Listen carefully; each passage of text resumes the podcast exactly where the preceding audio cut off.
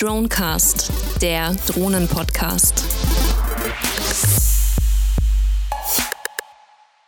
Hallo und willkommen zur vierten Ausgabe des Dronecast, die zweite Ausgabe im Jahr 2015. Heute wollen wir uns schwerpunktmäßig mit dem Thema FPV Racing beschäftigen. Ein Feld, das sehr interessant ist und da wird es nachher noch interessante Beiträge zu, dazu geben. Darüber hinaus äh, werden wir uns nochmal um die CES und die Ergebnisse kümmern. Und zum Abschluss erfolgt wie immer das Drohnenbarometer. Heute ist dabei der Tommy aus Stuttgart.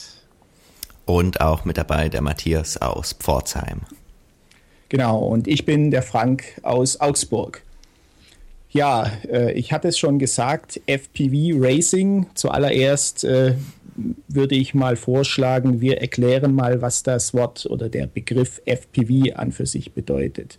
Matthias, du weißt sicherlich mehr dazu und kannst unserer Hörerschaft dazu die Begriffserläuterung geben und auch beschreiben, was sich dahinter verbirgt. Ja, der Begriff FPV steht zuallererst mal für First Person View, was im Endeffekt die Ich-Perspektive bedeutet. Übertragen auf das ähm, Multicopter-Hobby bedeutet es, dass auf einem Copter eine Kamera angebracht wird. Dieses Videosignal wird live auf eine Videobrille übertragen über eine sogenannte Ground Station, die das Videosignal eben wieder in ein Bild zurückverarbeitet und dieses dann auf der Videobrille ausgibt. Das Besondere bei der Technik ist, dass man sich dadurch doch vorkommt, als würde man tatsächlich in dem Kopter oder auf dem Kopter drauf sitzen. Das ist eben ein ganz besonderes Gefühl für die Situation verschafft, die man sonst nur aus dem Flugzeug äh, so kennt. Das heißt, ich äh, schaue als Pilot nicht von außen auf das Flugobjekt, sondern ich steuere rein über den visuellen Eindruck, den ich mittels Kamera auf die Videobrille bekomme, richtig? Genau, das ist möglich und genau das verschafft auch nochmal den Reiz oder den Kick an der Stelle. Es ist ein Gefühl, das ist schwer zu beschreiben, wenn die Wahrnehmungen von den Ohren nicht zu den Wahrnehmungen der Augen passen. Also du hörst, wie der Kopter an dir vorbeifliegst, aber das Bild, das du parallel ähm, dazu gezeigt bekommst, das passt einfach nicht dazu. Das bedarf einer gewissen Gewöhnungsphase, ist aber wirklich faszinierend, wenn du dich da mal reingedacht hast. Ja, das klingt äußerst spannend. Ja, und äh, ich denke, noch spannender wird das Ganze dann in Kombination als Rennen, als Racing, wenn nämlich nicht nur ein Kopter fliegt, sondern gleich eine ganze Gruppe von Koptern über einen abgesteckten Kurs ein Rennen veranstaltet. Tommy, wie muss man sich das vorstellen? Du hattest vor kurzem mit deinem 250er Quadrocopter Erfahrungen gesammelt und äh, vielleicht sagst du auch noch mal was zu dem Copter an sich. Warum heißt der 250er Copter? Und äh, ja, wie, wie hört sich das an? Wie fühlt sich das an, wenn man ein FPV-Race macht? Ja, zu dem Race selbst kann ich gar nicht so viel sagen, weil ich an einem aktiven Rennen noch nicht teilgenommen habe. Ich denke, wir können auch gleich nochmal über, über solche Rennveranstaltungen und die Potenziale von solchen Rennveranstaltungen sprechen. Aber du hast recht, ja, ich habe einen 250er Quadcopter jetzt gerade über den Jahreswechsel nochmal aufgebaut. Äh, 250 bedeutet, dass der ähm, Propellerabstand oder der diagonale Abstand der Motoren 250 mm beträgt, also ein gar nicht allzu großer Kopter.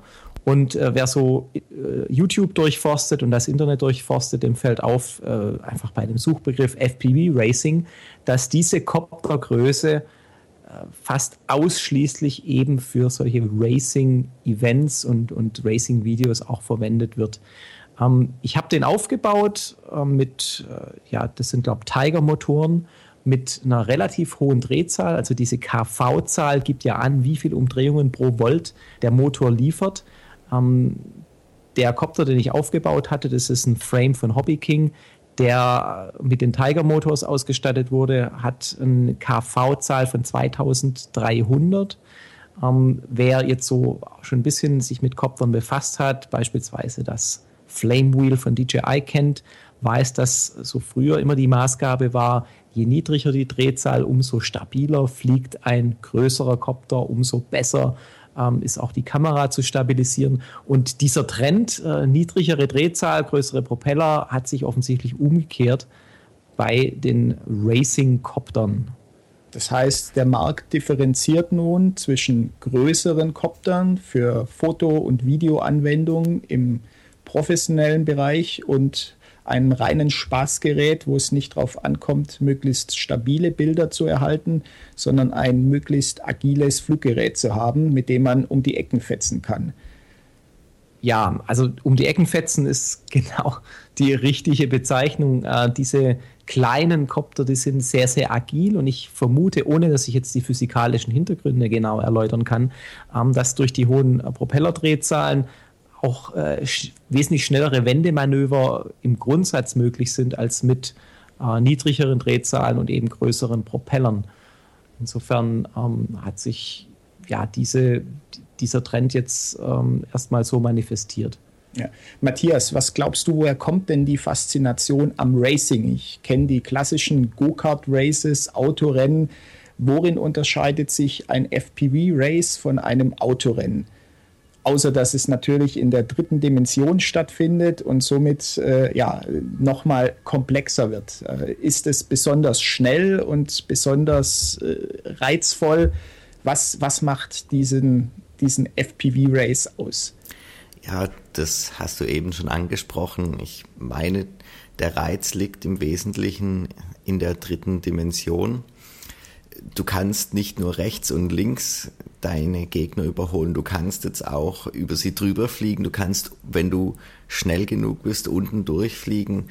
Es ist einfach nochmal eine Dimension mehr, in der du dich bewegen kannst, dass du nicht gewohnt bist und natürlich auch das Erleben in der Ich-Perspektive, ein Rennen zu fliegen, das ist heutzutage wenigen Leuten vergönnt, die einen Flugschein haben, die vielleicht ähm, bei der Bundeswehr in die Verlegenheit kommen, mit einem Eurofighter oder dergleichen zu fliegen, aber ein Rennen am Boden mit äh, fliegenden Objekten, ohne sich jeglicher Gefahr auszusetzen, das ist doch meinen Augen nur mit einem FPV-Copter möglich.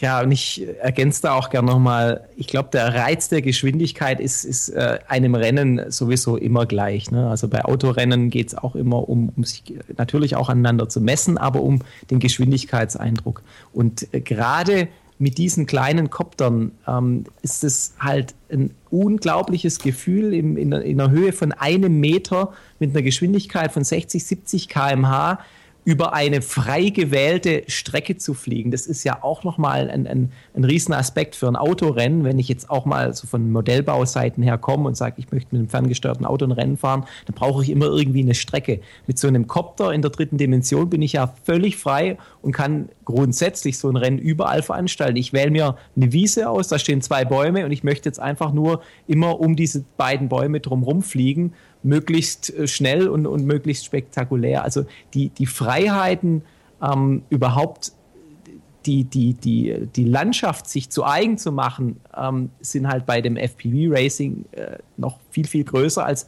bei jedem anderen Modellbau-Rennsport, den es heute so gibt, außer dem FPV-Racing.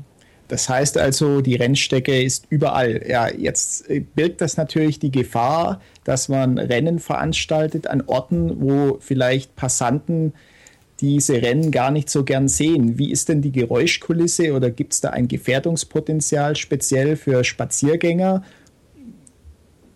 Ja, also jetzt, jetzt kann ich ja auch nur, äh, ich sag mal, ein bisschen interpretieren, was so im Internet äh, alles zu finden ist unter FPV Racing Oft sind das, äh, nenne ich jetzt auch mal wieder Pioniere des Modellbaus, die sich schon bewusst sind, dass ähm, ja die Strecken, auf denen da geflogen wird, ähm, jetzt, jetzt nicht so sehr bevölkert sein sollten, dass jetzt nicht auf Wanderwegen geflogen wird, wo am Wochenende sich äh, hunderte Wander tummeln.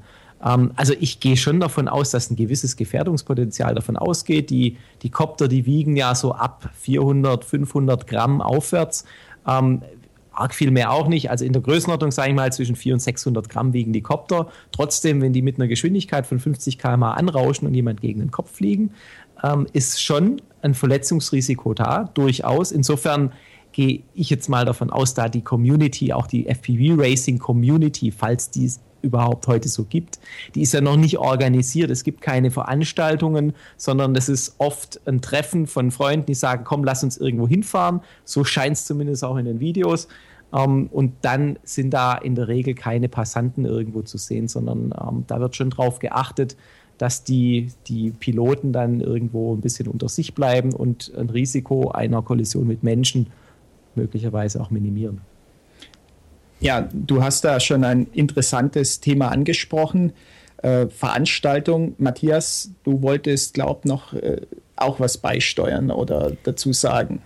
Ja, ergänzend zum Tommy seinen Ausführungen denke ich auch, dass die ähm, aktuellen FPV Races doch so stattfinden, dass sich die Piloten sehr wohl bewusst sind, dass die Copter schnell unterwegs sind, dass die Copter durchaus jemanden verletzen können, so wie ich das wahrgenommen habe, auch bei den FPV-Treffen, wo wir dabei waren, war das immer ein ja, relativ hoher Aspekt, da keine Gefahr für Dritte darzustellen. Und man hat sich doch dann immer auf einem freien Feld geeinigt, um welchen Baum man jetzt fliegen möchte, zwischen welchen Bäumen man zurückfliegt. Und es war so wie ich das wahrgenommen habe, schon ein sehr großes Bewusstsein da, um ja keine dritten Schaden zuzufügen und auch das Hobby nicht weiter oder ich möchte nicht sagen nicht weiter.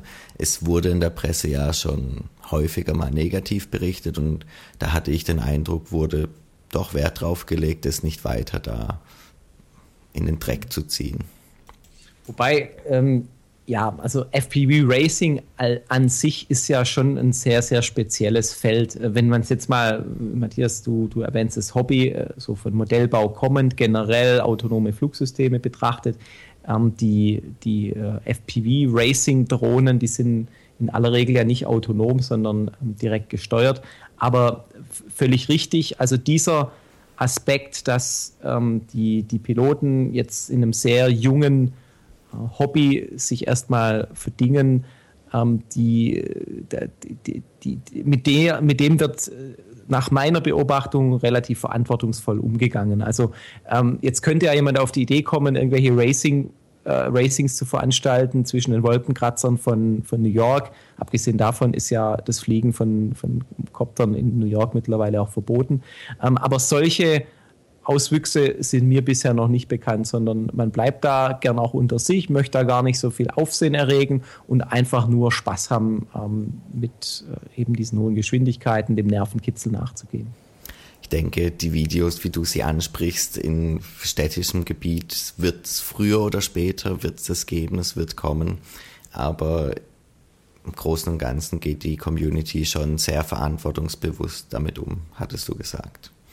Ja, Gut, wir hatten vorher schon über die Größe und äh, auch das Gewicht der Racecopter gesprochen. Matthias, du bist ja mit deinem äh, 450er Copter auch schon versuchsweise Races geflogen. Also vielleicht nicht in der Gruppe, aber äh, wie sieht es denn mit der Crash-Resistenz aus äh, zwischen einem 250er und einem 450er? Ich könnte mir vorstellen, aufgrund des geringeren Gewichts, äh, so ein 250er Copter dürfte sehr viel abkönnen und äh, das ist ja entscheidend für den Spaßfaktor des ganzen Hobbys, wenn ich nach dem ersten Crash äh, einpacken muss und wieder heim in den Hobbykeller, dann äh, ist der Tag gelaufen. Ähm, wie, wie sieht das aus mit deinem 450er? Wie oft hast du den geerdet? Was ging da kaputt? Und Tommy, vielleicht kannst du zu deinem 250er was sagen. Wie crash-resistent ist dieses Fluggerät?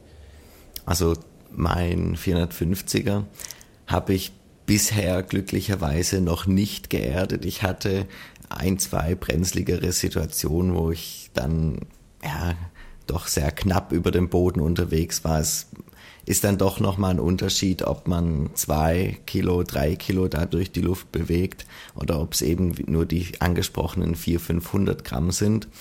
Ähm, einen kleinen Crash hatte ich doch mal. Ähm, es war eine Nachlässigkeit. Ich hatte den Akku nicht ganz voll geladen und bin dann aus zwei, drei Meter Höhe ähm, mehr oder weniger abgestürzt, weil der letzte Gasschub einfach nicht mehr die entsprechende Power gebracht hat. Ähm, kaputt gegangen ist an der Stelle nicht mehr wie zwei Propeller, die habe ich ausgetauscht und konnte dann auch schon wieder weiterfliegen. Wirklich muss man sagen, glücklicherweise ist an der Stelle nicht mehr passiert. Ansonsten habe ich aufgepasst, bin bisher vorsichtig geflogen und ähm, habe mich mit dem Racing, mit dem größeren Copter doch nochmal zurückgehalten. Durch das, dass der auch ein Kamera-Gimbal trägt, finde ich es persönlich auch ähm, schwieriger nochmal die Position und die Lage des Copters einzuschätzen. Du hast immer die gleiche Perspektive, du hast immer ähm, durch das Gimbal jegliche Bewegung des Copters ausgeglichen. Zuvor, als ich ähm, die GoPro, die ich auch für das FPV-Fliegen benutze, starr ohne Gimbal auf dem Copter befestigt hatte, war das Ganze nochmal ein bisschen einfacher für mich einzuschätzen. Ähm, ich denke, an der Stelle ist es schwieriger mit Gimbal zu fliegen wie ohne, aber Tommy, vielleicht kannst du da noch ähm, was zu sagen, ja, wie du das mit dem 250er empfunden hast.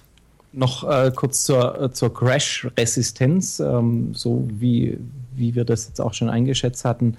Klar, eine geringere Masse birgt einfach einen geringeren, ähm, ja, geringere Bruchgefahr dann auch beim Aufprall. Ich bin jetzt mit den 250 auch noch nicht hart abgestürzt äh, mal hart gelandet, aber äh, das Gerät ist doch sehr robust aufgebaut. Für meine Verhältnisse noch zu robust. Ich finde noch ein bisschen zu schwer. Da ist sicher noch Potenzial drin, aber da arbeiten wir auch gerade an einem Projekt mit dem ähm, iFly Trip, den wir demnächst noch aufbauen werden und sicher weiter berichten werden. Ähm, also ja, Crash-Resistenz ist deutlich reduziert und die Sollbruchstelle bei den Racing Quads, die liegt auch eher bei den Propellern. Das siehst du auch bei den ganzen Videos im Netz die Propeller, die gehen da zuhauf kaputt, weil natürlich über riskante Manöver mal in einen Ast reingeflogen wird oder durch irgendwelche Obstacles, also Tore, die da aufgebaut werden auf den, auf den Feldern, die für Start und Ziel bei, der, bei so einem ja, frei veranstalteten Rennen dienen. Ähm, wenn man da mal hängen bleibt, dann geht halt ein Propeller kaputt, das Ding stürzt runter. Die Hoffnung ist natürlich, dass äh, die der Flight Controller, insbesondere die Sensorik, die Gyroskope, da keinen Schaden nehmen. Äh, mir persönlich ist da noch kein Schaden passiert. Das kann natürlich schon mal sein. Ähm, zur Kamera wollte ich sagen, ja, absolut nachvollziehbar, dass so ein Gimbal natürlich diesen dynamischen Eindruck raubt durch den Ausgleich der Kameraposition. Ähm, es ist auch etabliert in der Racing-Szene, dass die Kamera nicht mehr horizontal montiert wird, sondern mit einem Winkel nach oben geneigt, weil natürlich der Kopter, wenn er nach vorn fliegt beim Racing, immer angestellt ist. Also die Nase zeigt nach unten, das Heck zeigt nach oben. Entsprechend würde die Kamera, wenn sie ganz horizontal montiert werden würde, ja den Boden filmen. Und ähm, da gibt es auch schon einige Tutorials im Netz und du siehst es äh, im Prinzip immer, dass die Kamera deutlich nach oben geneigt ist, um ähm, immer den Blick nach vorn noch zu halten und dem Steuerer die Möglichkeit zu geben, auch äh, den ganzen, das ganze Blickfeld ähm, noch einzusehen. Ähm, und ja. fest montiert, eben um diesen Effekt eines stabilisierten Bilds bewusst rauszuhalten, weil ansonsten das Fluggefühl darunter leiden würde. Ja, ich wollte noch einen Aspekt anmerken, auch noch zum Thema Flight Controller, was sich äh, in der Szene ein Stück weit etabliert hat. Wenn wir mit, sagen wir mal, Anfängerkoptern fliegen, also ein Flame Wheel, dann habe ich vielleicht einen DJI NASA als Flight Controller drauf, dann sind diese Flight Controller in der Regel in, in dem sogenannten Attitude Mode zu äh, gehalten. Das heißt, dass die Beschleunigungssensoren bei dem Loslassen der Steuerungssticks den Copter immer wieder in die Neutrallage zurückbringen. In der Racing-Szene hat sich diese Flug- oder die, die, dieser Steuermodus nicht etabliert. Ähm, da wird in aller Regel im Rate-Mode geflogen, was einfach heißt, ich drücke einen Stick nach vorn, ähm, der der Kopter stellt sich eben mit der Nase nach unten, hin nach oben, fliegt nach vorn. Würde ich jetzt den Stick loslassen, würde in dem eben angesprochenen Attitude Mode der Kopter sich einfach wieder neutralisieren und noch ein Stück weit ausdriften.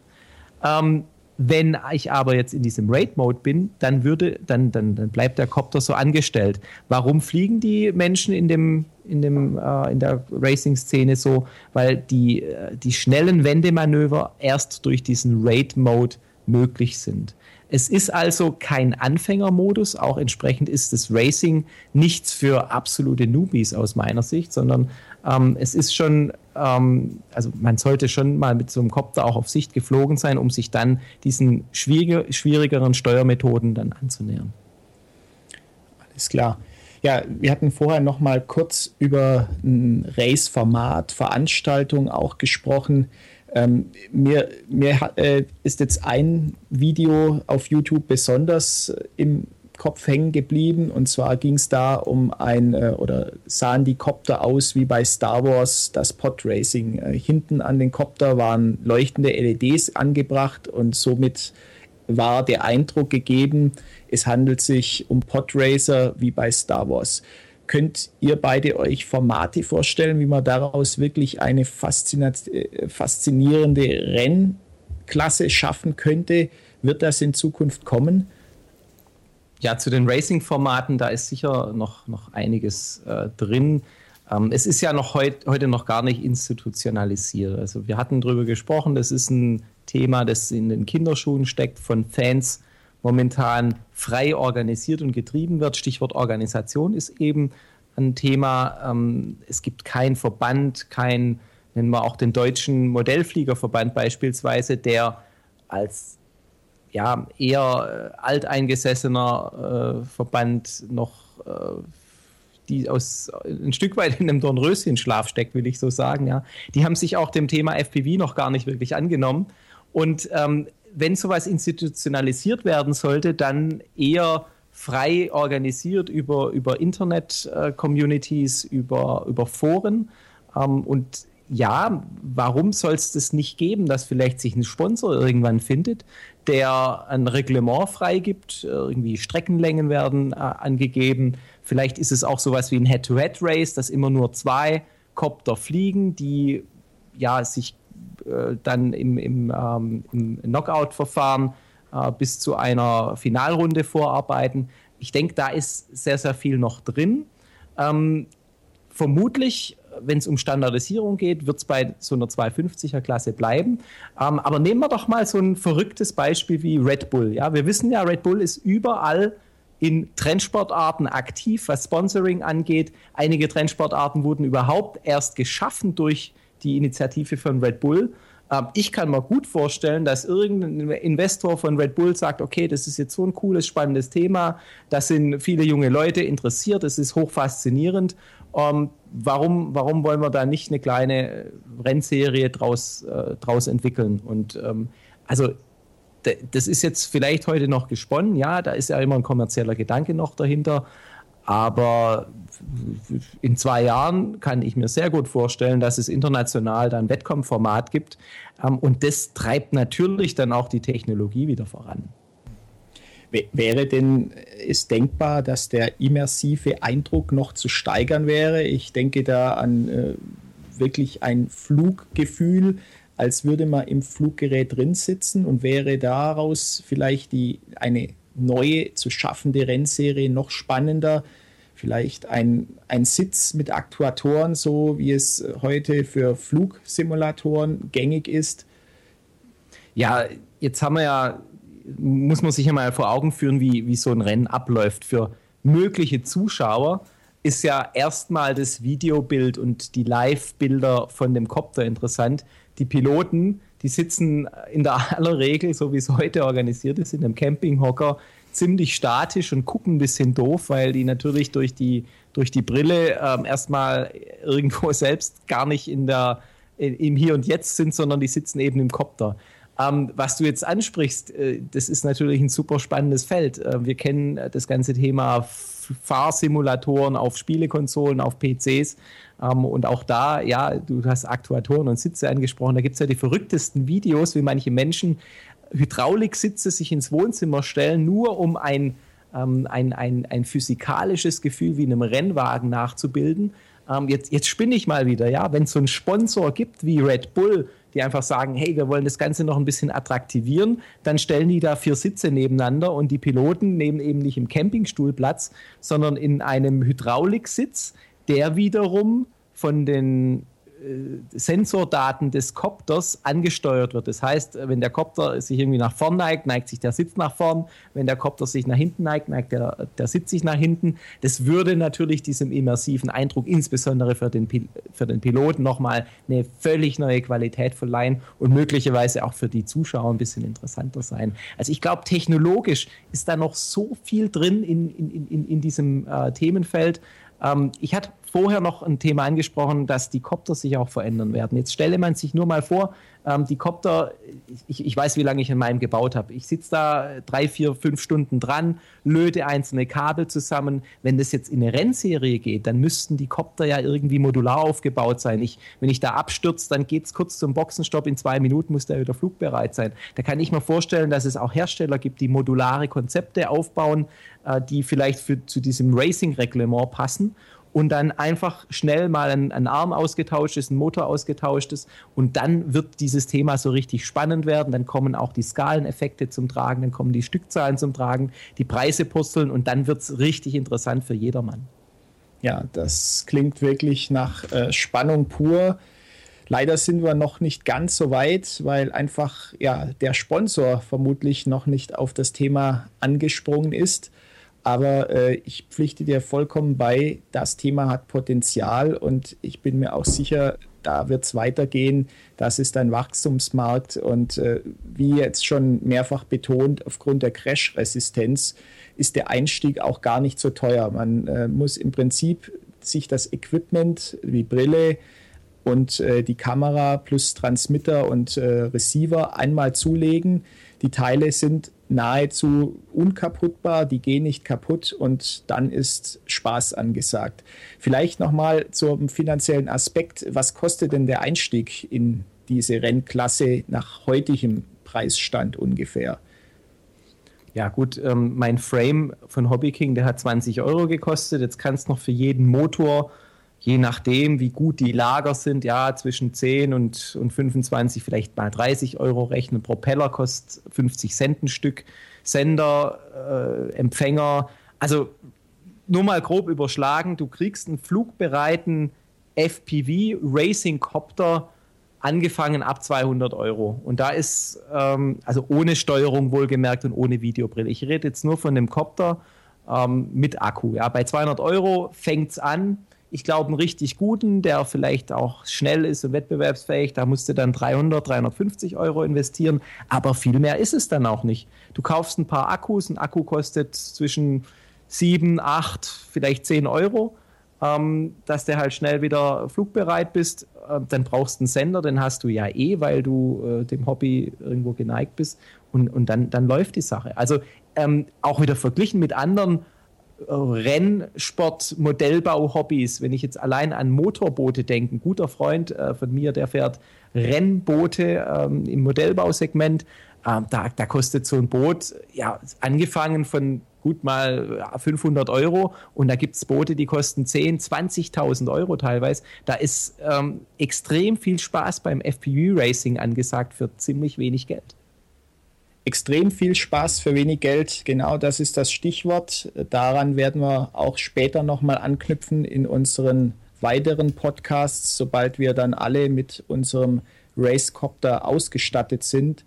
Ja, jetzt möchte ich die weitere Zeit allerdings noch nutzen, über andere spannende Themen zu sprechen, nämlich den Rückblick auf die CES und äh, was es dort noch so an Neuigkeiten gab. Tommy, du hattest da noch ein Thema, was du unserer Hörerschaft ja, nahe. Ich hatte zwei äh, kleine Themen gar nicht so weit. Ähm, einmal gab es ja viel Spekulation im Vorfeld auch der CES schon, dass die Firma GoPro eine Drohne vorstellen würde. Ähm, da waren die Blogs und die Tweets voll im Internet von, von genau dieser Ankündigung. Ähm, ja, die Drohne war nie gesichtet auf der CES. Ähm, da ähm, hat man mal einfach gemerkt, wie so ein Hype, vielleicht irgendein Gerücht, da sehr, sehr viel Erwartungen schürt und am Ende GoPro da gar nicht geliefert hat. Ähm, noch ein kleiner Randaspekt auch zu GoPro, eine Woche später nämlich, ähm, ist die GoPro-Aktie ziemlich tief gefallen. Ich glaube an einem Tag 12 Prozent, weil Apple ein Patent angemeldet hatte, in dem rauszulesen ist, dass Apple sich zukünftig auch mit Actionkameras befassen möchte. Ähm, das ähm, kann man interpretieren, wie man möchte. Ähm, aber das fand ich dann doch schon interessant, so von, von Himmel hoch jauchzen. GoPro bringt die Drohne, die Spekulanten heizen nochmal den Kurs an. Dann wird äh, die Spekulation nicht erfüllt und dann kommt auch gleich nochmal eine Pressemeldung. Äh, Apple bringt eine äh, oder denkt über Kameras nach. Das ist ja nicht mal so sehr in Richtung Actionkamera und dann stürzt die Drohne ab. Also nicht die Drohne, sondern die Aktie von GoPro. Ähm, ich hätte mich wirklich sehr gefreut und ich finde auch, dass eine Drohne in das ja, Produkt-Line-up von GoPro passen würde, weil extrem viele ähm, Multicopter und äh, Hobbydrohnen heute mit GoPros unterwegs sind und ähm, das wäre nur eine logische Fortführung, aber vielleicht kommt da noch was, ähm, warten wir es mal ab. Das war jetzt nur mal noch so dieser Rückblick auf die CES, was da eben nicht gezeigt wurde. Ein zweites Thema, was da gezeigt wurde, da äh, können wir auch noch kurz drüber sprechen, ist die, die Zano-Drohne, geschrieben Z-A-N-O. Und ähm, da, die, die, dieses Produkt ist so äh, aus Kickstarter geboren. Ich glaube, Matthias, du hast da auch vor, vor drei, vier Monaten schon mal drauf geschaut und kennst so einen Background. Was, was hat es denn mit der Sano-Drone auf sich? Ja, die Sano Drone habe ich vor ein paar Monaten bei Kickstarter entdeckt ähm, sehr vielversprechendes Projekt, wie das damals schon aussah. Ich habe das dann eine ganze Weile verfolgt. Ähm, zum Schluss wurde die auch, glaube ein paar hundert Prozent über das äh, gesuchte Kapital dann äh, gesponsert und somit finanziert. Das heißt, der Copter oder die Drohne wird jetzt produziert und ich denke, so wie ich das gelesen habe, Mitte des Jahres wird sie dann auch ausgeliefert werden. Ja, was kann denn die Drohne alles? Also im Wesentlichen ist es eine sehr kleine Drohne, die auf kleinstem Platz ähm, Funktionalitäten, wie es von der GoPro-Drohne vielleicht erwartet war, in einem Gerät vereint. Das heißt, du kannst sie mitnehmen im Rucksack, kannst sie beim Skifahren, beim Radfahren, beim Surfen, sage ich mal, wenn sie nicht ins Wasser fällt, benutzen, kannst Selfies damit machen und hast somit einfach viel Funktionalität auf kleinstem Raum. Ja, interessant ist, dass äh, dieses Kickstarter-Projekt Zeno zusammen aufgetreten ist mit dem Halbleiterhersteller, der nennt sich Lantronics.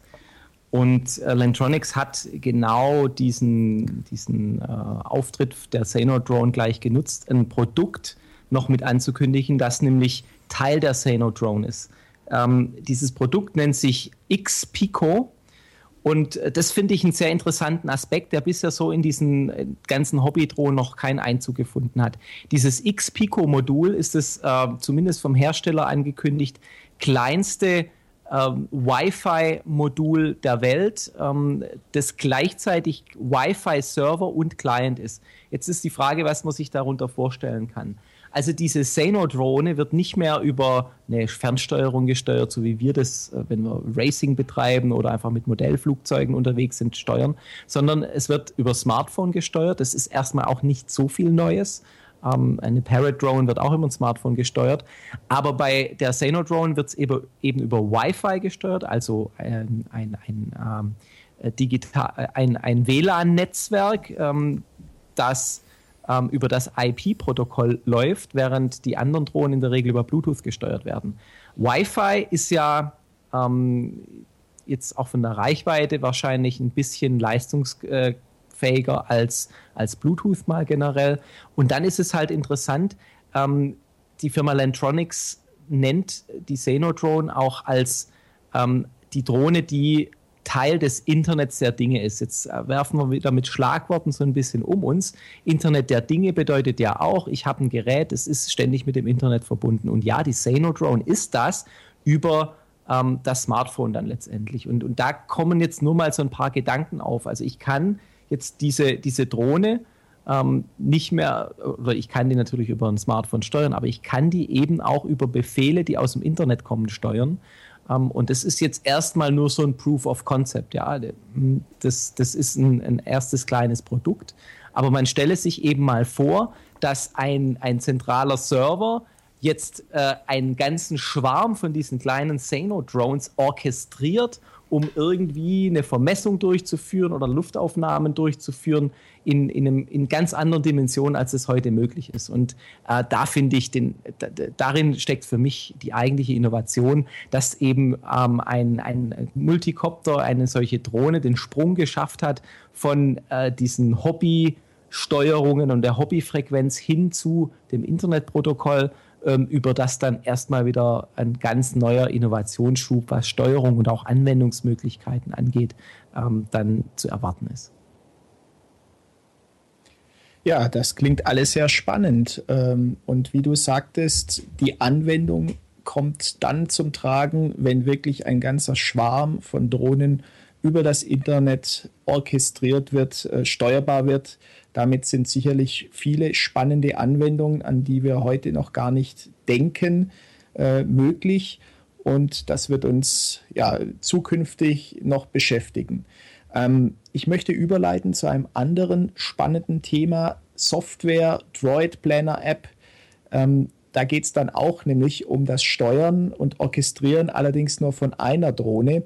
Was kann denn die Droid Planner App?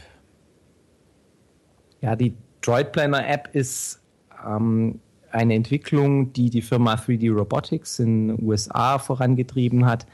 Ähm, wer sich mit auch DJI-Drohnen befasst hat, die autonom fliegen können, die einen GPS-Empfänger mit an Bord haben, ähm, der, der weiß, dass ähm, auch äh, nicht von, nur Drohnen von 3D Robotics äh, autonom gesteuert werden können oder programmiert werden können, ähm, sondern auch andere. Also da ist jetzt erstmal kein Mehrwert und kein Novum drin. Das Novum, äh, das für die Robotics dann geschaffen hat, ist tatsächlich, dass diese Anwendung auf einem Smart Device, entweder auf einem Tablet oder auf einem Android-Smartphone, ähm, dann funktioniert. Und man kann sich das vorstellen wie eine Steuerung, die ähm, ja über, über eine Google Maps Oberfläche oder überhaupt eine Kartenapplikation erstmal die Drohne zeigt und ich kann dann wirklich nur mit dem einem Fingertipp die Drohne beispielsweise starten. Also ich brauche keine Fernsteuerung mehr, sondern ich drücke da nur noch drauf ähm, auf, auf die äh, Google Maps Applikation. Äh, die Drohne startet und fliegt auf jeden Punkt hin, auf dem ich mit dem Finger tippe. Allein diese Steuerungsmöglichkeit ist aus meiner Sicht eine echte Innovation und äh, das Spannende daran ist auch wieder, die Software ist Open Source, die Software ist kostenlos, die Software funktioniert tadellos und ähm, die Software ist auch gleichzeitig geeignet, um diesen Follow-Me-Modus, den wir auch gerade bei dem Sano äh, angesprochen hatten, zu realisieren. Das heißt, die Drohne fliegt dem Smartphone-Halter auf Wunsch, auf Schritt und Tritt hinterher und ähm, all das zusammen gibt für mich ein sehr, sehr rundes Paket. Äh, wir hatten es auch schon getestet. Ähm, wir, wie die Hörer wissen oder möglicherweise wissen, haben wir noch einen zweiten Blog im Internet laufen, fpvgeeks.com. Da haben wir ähm, genau diese Follow-Me-Funktionalität äh, getestet mit der Droid Planner App. Wir werden da auch das, das Video mal verlinken, ähm, dass die Hörer, wenn sie wollen, dann nochmal einen Eindruck bekommen, wie sowas funktioniert. Das heißt, diese Art von Plansoftware, die wird dann Standard werden in Zukunft. Wir hatten in unserem letzten Podcast auch schon die Hubsan X4 Pro, die neue erwähnt. Und äh, so wie die Ankündigung des Herstellers lautet, wird es dort auch eine Software geben, die genau diese Funktionalität bietet. Das heißt, man hat einen Kartenausschnitt, klickt mit dem Finger in einer Geste auf ein paar Punkte, macht zum Waypoint eine Angabe, was der Copter da tun soll und äh, der Copter tut, was man ihm per App befiehlt. Ja, noch eine Ergänzung auch äh, zu der Steuerungsmethodik. Äh, ein, ein Clou, wie ich finde, ist, dass diese Droid Planner App gleichzeitig noch mit einer Smartwatch kommunizieren kann, in dem Fall mit der Pebble Smartwatch. Und äh, der Anwendungsfall liegt auf der Hand. Ähm, wenn ich zum Beispiel auf dem Surfbrett stehe, aber ich glaube, da gibt es sogar auch ein Produktvideo von 3D Robotics, wo äh, dieses genau gezeigt wird. Ähm, also ich habe ein Smartphone wasserdicht verpackt irgendwo bei mir. Das muss natürlich sein, weil es anders nicht geht. Aber ich kann dann die Drohne über meine Uhr steuern. Und äh, auch das haben wir bei FPV Geeks schon mal ausprobiert. Ähm, ich kann die starten, landen, ich kann den Follow-Me-Modus aktivieren und ähm, das macht es dann nochmal ähm, auch wirklich verblüffender für Menschen, die, ins, äh, die solche Anwendungen bisher noch nie gesehen haben. Ähm, ich war da schon auf, auf der Wiese und da kamen Passanten vorbei, die haben dann geschaut, okay, was machen sie hier? Sie fliegen da mit so einem Kopter, ach, ist ja nett. Und äh, der Effekt, wenn ich ihnen gezeigt habe, schauen Sie mal, jetzt drücke ich hier auf der Uhr auf Start und jetzt drücke ich auf Follow Me, ähm, die sind aus dem Staunen nicht mehr rausgekommen. Was ich damit sagen will, ist einfach, äh, da passiert jetzt gerade sehr viel auch in der Verknüpfung mit diesen ganzen Trendthemen ähm, und das macht die Sache auch äh, für mich nochmal so extrem spannend und ich freue mich drauf, was da alles noch kommt.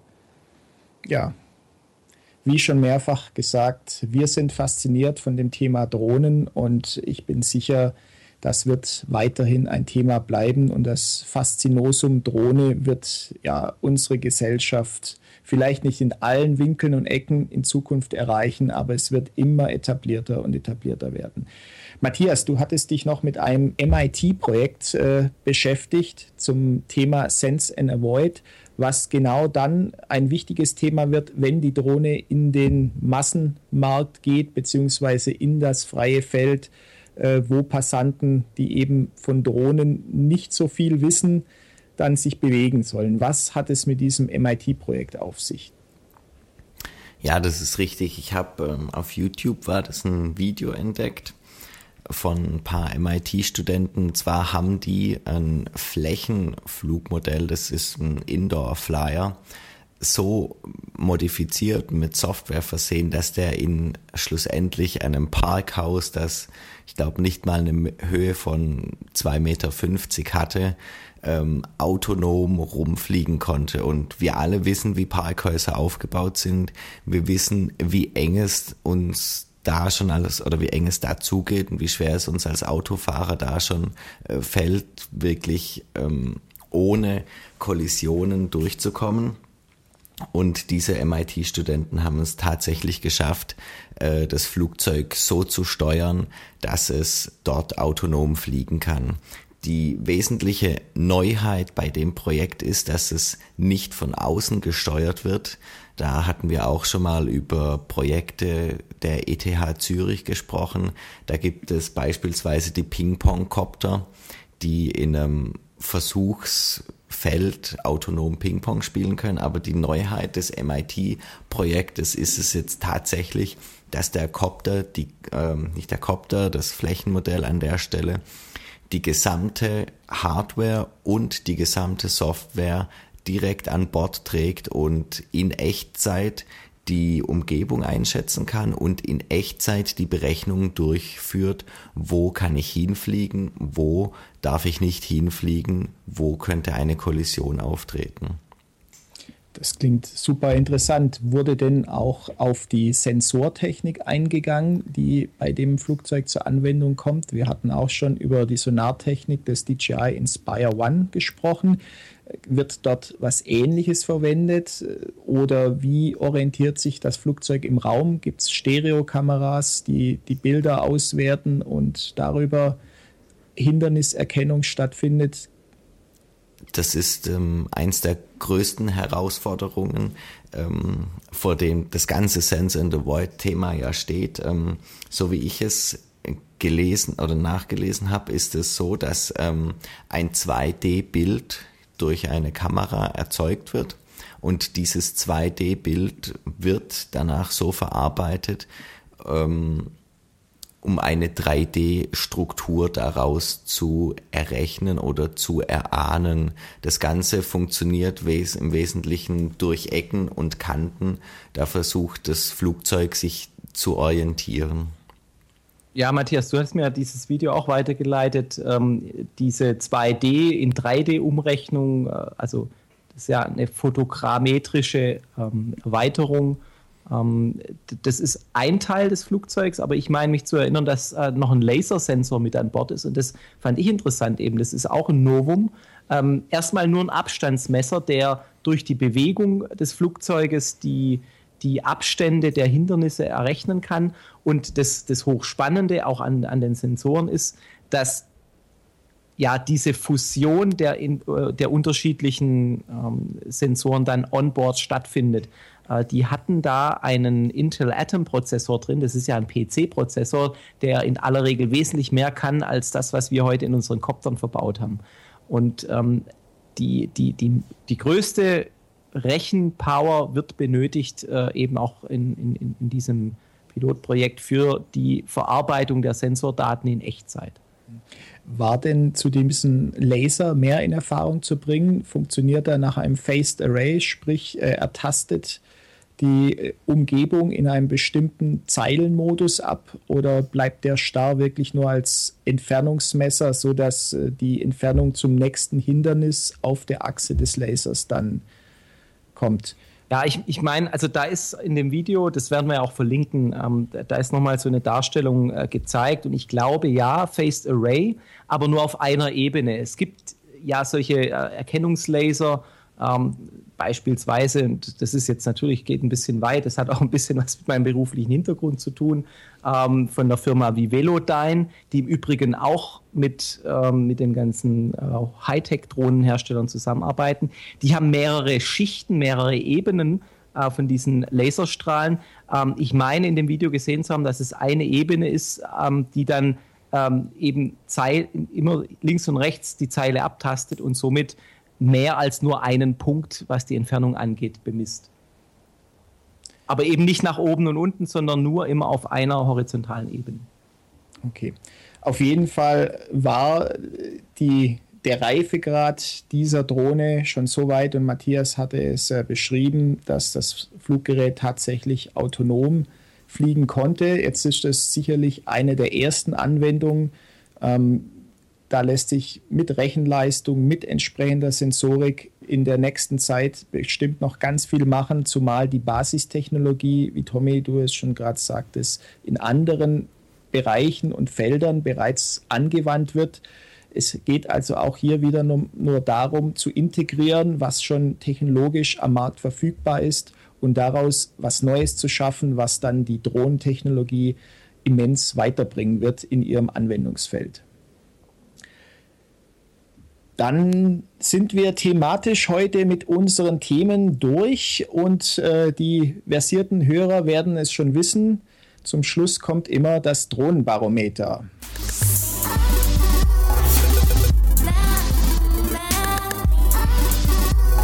Das Drohnenbarometer. Matthias, wie ist heute dein Drohnenbarometer? Mein Drohnenbarometer steht heute auf einer 7 und zwar hat es folgenden Hintergrund. Ich habe hier direkt neben mir ähm, drei neue Copter-Frames liegen, die nur darauf warten, aufgebaut zu werden. Und zwar ist es der Trip von iFly. Das heißt, ich werde am Wochenende die Zeit nutzen, freue mich darauf, etwas zu basteln und hoffentlich bald dann auch in das FPV Race äh, einzusteigen. Tommy, wie steht bei dir heute das Drohnenbarometer? Mein Drohnenbarometer steht heute auf einer 5. Das hat den schlicht und ergreifenden Hintergrund, dass das Wetter gerade sehr, sehr miserabel ist und ich deswegen auch nicht so wirklich zum Fliegen kam. Ich war letzten Sonntag nur mal ganz kurz mit zwei Akkus, eben mit dem kleinen Race Quad ähm, in den Weinbergen ähm, ja, das war ein, ein kurzes Drohnen-Highlight, aber es reicht eben nicht aus, um die Skala äh, höher zu treiben als die 5. Ich freue mich auf besseres Wetter und dann steigt auch wieder das Drohnenbarometer. Ja, auch ich vergebe heute eine 5 in meinem Drohnenbarometer, auch mit folgender Begründung. Ich selbst bin eben auch nicht zum Fliegen gekommen und äh, auch die Euphorie der letzten Sendung mit den tollen Produktankündigungen der CES, die ist nun etwas verflogen, nachdem ich leider feststellen musste, der Dollarkurs ist auf einem historischen Tiefstand. Das heißt, die neuen Produkte, die werden zum Erscheinungszeitpunkt wahrscheinlich noch um einiges teurer und von daher vergebe ich heute nur die fünf. Ja, zusammengefasst ergibt das dann grob eine 6 als Drohnenbarometer. Und äh, somit haben wir uns gegenüber der letzten Sendung leicht verschlechtert. Ich hoffe, das betrifft allerdings nicht die Stimmung unserer Zuhörer. Ich möchte mich bei euch allen bedanken fürs Zuhören. Ich hoffe, euch hat es wie die letzten Male Spaß gemacht. Ihr habt interessante Neuigkeiten erfahren und ihr freut euch schon auf die nächste Sendung. In diesem Sinne, tschüss aus Augsburg. Tschüss aus Stuttgart. Und tschüss aus Pforzheim. Das war The Dronecast, der Drohnen-Podcast. Die Talkrunde für Informationen, News und Wissenswertes rund um unbemannte Flugsysteme in Hobby und Business. Für weitere Informationen und Feedback zum Podcast besuchen Sie uns auf www.thedronecast.de und folgen Sie uns auf Facebook.